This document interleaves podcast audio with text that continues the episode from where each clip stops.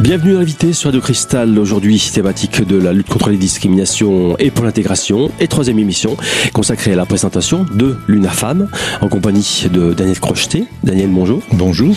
Daniel, aujourd'hui, troisième et dernière émission consacrée à la présentation donc de l'UNAFAM, de ses missions, de ses valeurs et de son cœur de métier, si on peut dire ainsi, c'est-à-dire l'accompagnement des familles et l'accompagnement des personnes qui sont euh, souffrantes de maladies psychiques et mentales. Les personnes qui souffrent de maladies mentales, de maladies psychiques, eh bien, sont dans un état de, de grande souffrance. Et ces grandes souffrances, eh bien, ne peuvent être euh, souvent atténuées que par euh, par des addictions en tout genre. Et oui, l'alcool, le tabac, la drogue, euh, malheureusement, sont une sorte de pis-aller pour ces personnes. Mais ce sont malheureusement, ce ne sont que des paradis artificiels, on peut le dire. Hein. Ces personnes n'échappent pas à la réalité. Bah, on échappe un peu à la réalité. oui, on échappe surtout un peu à sa souffrance, à ses angoisses. Hein. Donc voilà. Donc là, effectivement, par rapport à ça, encore une fois, inutile de vouloir mettre des interdits. Ils seront Comment pour rebondir sur ces angoisses? Oui, et puis puis il y a un besoin tel qu'il est irrépressible. Hein, donc euh, ça fait rebondir. Bah oui. Donc euh, ça fait du bien en plus. Euh, donc, ben au, moins sur un sur un moment. Donc, bah, il faut. Je crois que par rapport à ça, il faut éviter de porter un jugement. Hein, ça sert à rien. c'est bien, c'est mal laissons ça aux moralistes. Euh, je crois que là, il faut regarder ce qui peut, comment on peut utiliser toutes les situations pour avancer et aider la personne. Hein.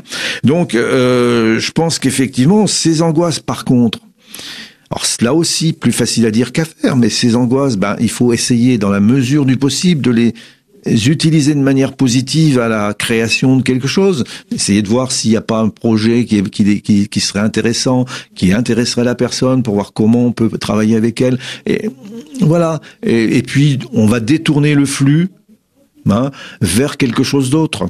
Ça, on va essayer de rebondir. Donc, euh, et puis surtout, pour éviter euh, ces angoisses, il y a et on l'aperçoit chez beaucoup de personnes, c'est quelque chose qu'on constate chez beaucoup de personnes malades, eh bien effectivement, c'est avoir une vie la plus, avoir des repères, des points fixes dans, une, dans, dans, dans, sa vie quotidienne. Oui, le problème c'est que souvent on n'est pas en état de travailler. Alors souvent le repère, le repère principal c'est le travail. Alors tout à fait, ça, on pourrait faire une émission sur le travail. Je pense qu'on en fera une, un jour. C'est une, une, très bonne idée. Hein.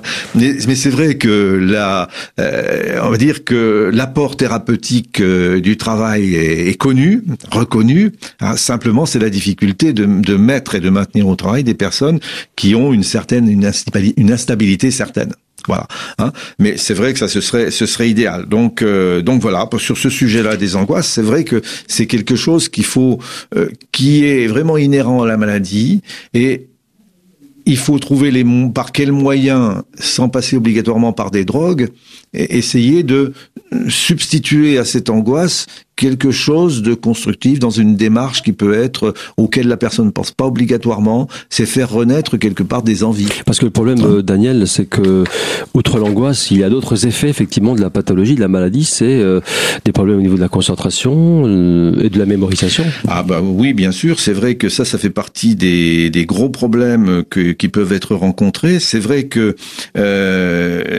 si on est, mais c'est logique, hein, puisqu'on est perturbé par un tas de de, problèmes divers et variés. On est extrêmement sensible, donc très réceptif à tout ce qui se passe autour. Donc la moindre bricole. Vous parlez d'une hypersensibilité. Tout à fait. Hein. Euh, et donc euh, euh, c'est vrai que les personnes qui souffrent de, de pathologies psychiques, on rencontre régulièrement, mais là encore, hein, toujours, on est toujours dans le dans le. Il y a des moments où et il y a des moments où ça va bien. Hein Donc, euh, mais quand ça va pas bien, bah c'est vrai que la difficulté, surtout quand il y a en plus des traitements euh, neuroleptiques, c'est vrai qu'il y a des effets secondaires qui euh, influent également sur l'attention, sur la concentration. Mais d'une manière générale, il est effectivement plus difficile pour des personnes qui souffrent de pathologie, qui ont une pathologie psychique, de se, de rester attentif et concentré dans la durée. Hein, sur une courte durée, sur 5-10 minutes, il y a en général pas trop de soucis.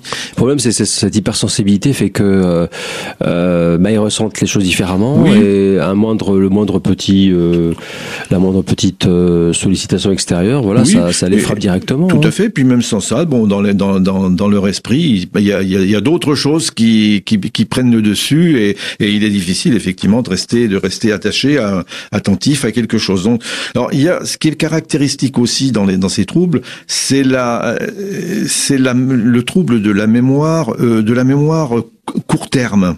Hein alors, on n'est pas tout à fait dans la mémoire immédiate, c'est entre les deux. C'est-à-dire que la personne, par exemple, vous discutez avec elle, elle va commencer à, un raisonnement et à un moment, brutalement, elle va perdre le fil. Elle saura plus et, donc on va ou on revient au départ ou alors elle, va, elle va elle va, elle va être perdue. Hein.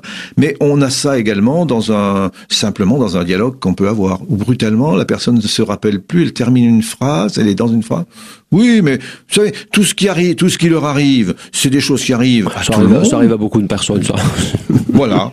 Vous, ça vous arrive une fois par jour, c'est pas dramatique. Quand, quand vous arrive, quand ça vous arrive plusieurs fois dans une dans l'heure, voilà, c'est plus gênant. Voilà, tout à fait. Hein, donc c'est vrai que ça, c'est alors là aussi hein, montrer une irritation euh, ou faire une remarque parce que ça, ça en avance pas parce qu'il raconte, euh, il est pas cohérent, etc. Ça ne change rien. Par contre, c'est déstabilisant. Ça crée à nouveau de l'inquiétude. Ça fait monter l'angoisse. Et c'est la spirale. Euh, donc c'est cette spirale contre laquelle il faut qu'on lutte et justement, Daniel, dans ces circonstances, l'entourage doit être présent finalement pour euh, prévenir les crises. Je vous propose de poursuivre dans un instant. À tout de suite.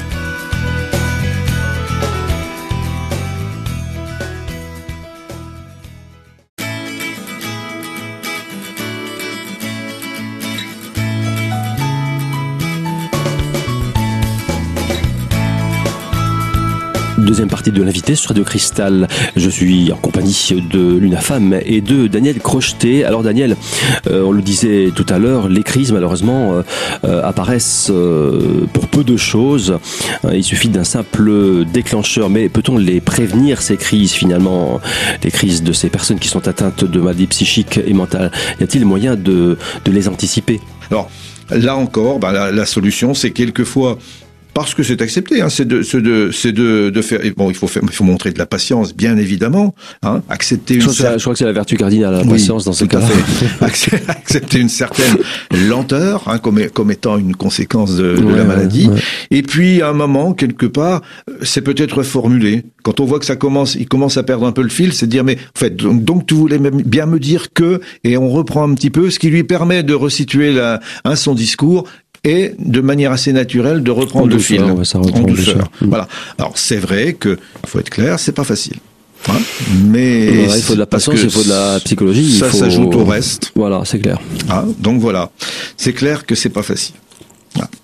Alors ensuite, euh, Daniel, ben on reste dans les dans les dans la réalité des choses. Hein, euh, euh angoisse, enfin les, symptômes angoisse, euh, manque de concentration, trouble de la mémorisation, mais ça n'empêche pas effectivement de d'avoir des projets. Mais après, effectivement, il faut pouvoir les. On manque parfois de motivation, c'est ça. on a du mal à avoir de confiance en soi, et puis on a du mal à, mettre en place des projets aussi. Oui, personnellement, c'est le c'est peut-être le problème que sur lequel auquel je suis le plus le plus sensible et le plus attentif. Hein, on a souvent l'impression et on dit souvent, ben, les, cette personne-là, mais elle est, elle est, paresseuse. Elle bosserait, elle voudrait bosser un peu, elle pourrait faire des choses, etc. Parce qu'elle n'arrive pas à se mettre simplement en route. Non, elle n'arrive pas à se mettre en route. Alors, elle n'arrive pas à se mettre en route. Moi, j'inverse le sel. Euh, on nous dit souvent, quand on, quand, quand on veut, on peut. Bon, ok. Euh, là, euh, dans le cas des, des personnes qui sont en souffrance, je crois que c'est il faut inverser le il faut inverser le théorème. Hein c'est quand on quand on a pu faire quelque chose, c'est qu'on l'a voulu mais euh, on peut vouloir il y a, beaucoup. Il y a volonté, mais voilà. Euh, la, la, la, la, déficience de volonté est quand même une des grandes caractéristiques. Hein. Euh, les envies. Alors, il y a un moment où on les enterre, les envies. On a l'impression qu'ils n'ont plus d'envie, mais ils ont subi tellement d'échecs. Ils ont voulu faire des choses et chaque fois, ça s'est cassé la, ça s'est cassé la figure, ça n'a pas, ça n'a pas marché, etc. Donc, il y a un moment où il vaut mieux ne plus, ne plus rien exprimer. Hein Pourtant, ces envies, elles peuvent exister et quand on arrive à les à créer un climat de confiance, on les voit réapparaître. Hein Donc le problème, c'est comment effectivement encourager euh, malgré tout ces envies pour qu'elles émergent et construire des projets. Parce que la personne le veut, mais elle ne peut pas pour différentes raisons qu'on vient d'évoquer. Tout à fait. Euh, hein L'instabilité, etc. Je veux sortir pour acheter mon pain. Il faut même que je sorte pour acheter mon pain, mais je n'en suis pas capable. C'est un vrai problème. Et c'est ça, c'est donc ça c'est vraiment la pathologie quotidienne. Tout à fait. Et ça, malheureusement, euh, c'est pas c'est pas c'est pas de la paresse, c'est pas de la fainéantise, c'est vraiment euh, un des symptômes de de la maladie. Donc euh, euh, là, chose importante, bah ça sert à rien de faire des reproches. Hein t'es un feignant, tu fais rien. Regarde ton frère, il a, il a réussi à. Alors ça, ah, c'est extrêmement, c'est pire, c'est le pire du pire puisque c'est cette comparaison. Hein. L'enfance est très dévalorisante, donc, euh, donc chez des personnes, la, confiance, en, bien sûr, complètement. Chez hein. des personnes qui sont déjà en perte de confiance, déjà je vous dis pas, c'est un désastre. C'est un désastre. Hein. Donc ça, c'est vraiment quelque chose. Donc là, je crois que c'est, il faut réussir à encourager les personnes à bouger, à effectivement avoir des envies, à faire des projets. Par contre, ce qui est extrêmement important, c'est de les accompagner là. Et dès le départ, de prévoir, laissons-le, laissons-le faire, il faut le laisser avancer, mais dès le départ, il faut se dire qu'est-ce qu'on pourra positiver en cas d'échec. Ah oui, c'est ça. Parce qu'il faut rebondir. Mais oui. Hein c'est l'accumulation des la chose voilà. Euh, de façon positive pour pas le décourager. Bien sûr, c'est l'accumulation d'échecs qui crée la perte de confiance. Si on veut qu'il regagne en confiance, il faut que cet échec, que cet échec, on arrive. S'il y a un échec, il faut qu'on arrive à le positiver. Hein ça, c'est essentiel. Et quand chaque fois qu'on arrive à ça, je pense qu'on avance d'un pas.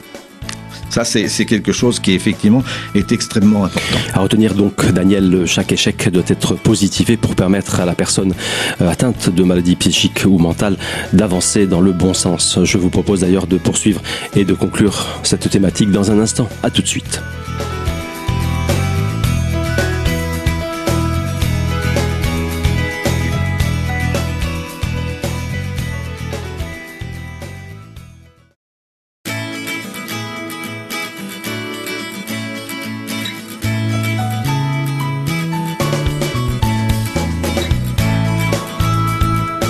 Troisième et dernière partie de l'invité sur Radio Cristal avec pour thématique aujourd'hui la lutte contre les discriminations et pour l'intégration en compagnie de l'UNAFAM et de Daniel Crocheté. Alors Daniel, on le disait tout à l'heure, après la gestion des échecs, euh, les échecs d'ailleurs il faut le rappeler doivent impérativement être positivés. Et, eh bien maintenant, dernier point, la négligence de l'apparence, c'est un point euh, malheureusement assez, euh, assez courant. Tout à fait, et puis ils ne ressentent pas. Alors ils ont eu ils ressentent pas le besoin. Ils ont une perception de leur corps qui est tout à fait différente de la nôtre. Hein, quelquefois même une perception en termes de euh, de, de, de, de, place euh, de place occupée dans l'espace. Hein. Euh, on peut arriver à voir une personne qui, en voulant passer une porte, va se heurter contre le montant de la porte. Voyez, ça c'est des choses qui peuvent qui peuvent arriver. Bon, c'est pas tous les jours, hein, mais ça fait partie. Oui, mais c'est sur les sens qui sont qui sont altérés, c'est ça la perception. Tout à fait. Alors par contre, Là, on est dans, dans, la perception de la norme que l'on peut avoir de je, je me lave, je me rase, je m'habille. C'est des codes sociaux. C'est des codes sociaux. Ça, c'est c'est pas obligatoirement le, le plus grand de leurs soucis. Hein. Avec quelquefois, là encore, des choses un peu, alors qui prêtent à sourire, mais qui sont assez significatives. C'est la personne qui va euh, sortir au mois d'août avec un parka, et qui va euh, au mois de décembre euh, euh, sortir en t-shirt. Parce qu'ils ont leur propre réalité. Oui, et puis ils n'ont pas la même perception, même du, hein, même du, du froid, du, du, chaud, etc. Donc tout ça fait que. donc on parle pas, on parle pas seulement de, de, de perception, euh, comment dire, immatérielle, mais également matérielle, physique. Hein, alors ça, oui, quelquefois. Ça, agit aussi. Ce qui, hein. n'empêche pas que le froid a, la même, le même effet sur eux que sur nous. Hein, pas, mais, mais, la perception est, peut être peut être assez différente. Hein. Alors c'est vrai que notamment l'apparence vestimentaire est quelque chose auquel ils n'attachent pas toujours euh, une grande grande importance. Hein. Par contre, c'est aussi un domaine sur lequel on peut agir quelquefois euh, si on s'y prend avec euh, euh, avec calme, avec tact. c'est vrai que on peut amener une personne à, à, à, modifier un peu sa sa tenue vestimentaire. comment on présente la chose alors? Parce qu'on va pas leur dire, t'as vu comment comment t'es habillé? Enfin, on a vu qu'il faut éviter tout langage qui puisse le braquer. Alors, comment on peut l'amener effectivement à cette démarche? Alors, il y a des moments où ça paraît difficile, mais il y a des occasions où on peut le faire. On peut le faire entendre. C'est toujours une question de moment finalement, j'ai l'impression. Bah, hein. Très très souvent, bien sûr, il faut choisir. C'est le, c'est le, faut avoir le, être euh, opportuniste dans ces cas-là. Hein. Mais c'est vrai que euh, s'il y a par exemple une une cérémonie officielle, etc. Euh, eh bien, on va. Je pense que Là encore, hein, cette, cette ancienne édu- cette éducation de base qui était là, qui a, qui a été acquise, est toujours quand même sous- sous-jacente, et la personne peut être sensible à des arguments par rapport effectivement à être, à avoir une tenue qui soit en conformité avec les autres. Pour elle, ça la gêne pas. Hein Mais elle, a ce, elle- elle- cette, cette notion de je suis quand même en société arrive à, à passer. On arrive à quand tout. même à la sensibiliser. Oui, oui. Hein Euh, on peut tout faire. Oui, hein. mais par, par exemple, euh, vous pensez, il faut parler du mariage, on peut très bien sensibiliser la veille, mais le jour même, on tombe au mauvais moment, mais il veut plus. Ah Bah, je pense que c'est, c'est le problème, c'est que c'est au moment, au moment, il faut le faire. On peut oui. préparer avant, mais euh, tout peut être remis en cause jusqu'au dernier moment. Hmm. Hein euh, là, nous, avons, nous avons d'ailleurs eu un exemple aujourd'hui. Hein, On peut en euh, on peut en parler puisque euh, l'émission était prévue sur la bipolarité et où je devais venir avec une personne bipolaire. bon, au dernier moment, elle, elle a reculé pour des raisons qui, qui sont les siennes. hein, et c'est ça la bipolarité, hein. C'est ça la bipolarité. hein. C'est un, c'est un des aspects. Un mais des bon, aspects. Voilà. Enfin, pour le grand public, je veux dire, c'est ça, ça on Ah. change du tout au tout. Oui, on peut changer assez rapidement. Mais donc voilà, bon bah c'est vrai que euh, c'est des choses qui peuvent euh, qui peuvent arriver, mais bon. Il faut, il faut, se, il faut se préparer à l'inattendu, c'est ça, avec les, les maladies psychiques. Oui. euh, hein. Oui, c'est vrai, c'est vrai que c'est l'imprévi, c'est l'imprévisible, C'est C'est l'irrationnel, l'imprévisible Voilà. et l'imprévu. hein, qui est effectivement très très difficile à vivre pour l'entourage, bien évidemment. Hein, parce que à chaque fois, ça veut dire qu'on tend quand même un peu le dos. Que va-t-il se passer? Euh, Chaque fois que tous les matins, quand on se lève, on se demande ce qui va arriver dans la journée. Euh, Finalement, Daniel, la, comment dire, la problématique, elle est plus pesante pour l'entourage que pour la personne elle-même, finalement, puisque la personne a une, perso- une perception différente des choses. Ça lui pose pas tellement de problème. Alors, pas tout à fait d'accord avec vous. C'est vrai que d'une manière générale, on va dire que la famille, c'est en permanence qu'elle va s'inquiéter. Voilà, elle le vit Ah. euh, au quotidien. Euh, je dirais que la personne qui est malade, bah, quand elle n'est pas consciente, finalement. Quand elle est en plein délire, elle est dans un, elle est un- un- dans sa réalité. Mhm. Finalement, elle n'y est pas obligatoirement si mal que ça. Voilà. hein. C'est un refuge, c'est un refuge, C'est un en refuge. réalité. Par contre, quand elle va revenir dans notre réalité ou être à cheval entre les deux, là, ça va lui poser, ça va être généré, gén- gén- ça, ça va générer des grandes souffrances parce que se trouver entre deux réalités sans savoir exactement vers quoi je dois aller, vers quoi je veux aller, ça pose quand même beaucoup de, de problèmes. Ça, hein, ça, ça, ça génère quand même là beaucoup d'anxiété, d'angoisse, etc. Pourtant, cette pathologie, euh, je pense quand même participe pas mal à, à l'isolement de la personne. Est-ce que la personne peut, après ces délires, comme vous disiez, euh, euh, se retrouver confrontée à une réalité si la personne ne travaille pas, elle est enfermée chez elle euh, Quelle réalité finalement La réalité de l'entourage? Alors c'est vrai que c'est la ré- vous avez raison. Alors c'est la réalité de l'entourage. Donc la difficulté est là, c'est qu'il faut que l'entourage ait, un rôle effectivement euh, très très dynamique, très actif pour réussir à, amener la personne à, côtoyer le plus possible cette, cette réalité là. Et vous avez là, aussi raison, c'est qu'on s'interroge de plus en plus sur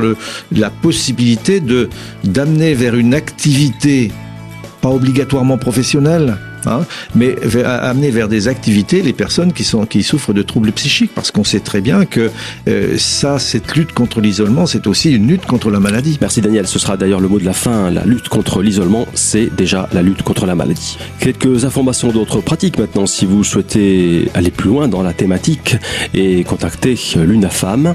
Un numéro de téléphone, le 03 29 64 05 73 et une adresse mail 88.unafam.org. Voilà, c'est tout pour aujourd'hui. Je vous donne rendez-vous donc très très bientôt pour une nouvelle thématique de l'invité sur Radio Cristal.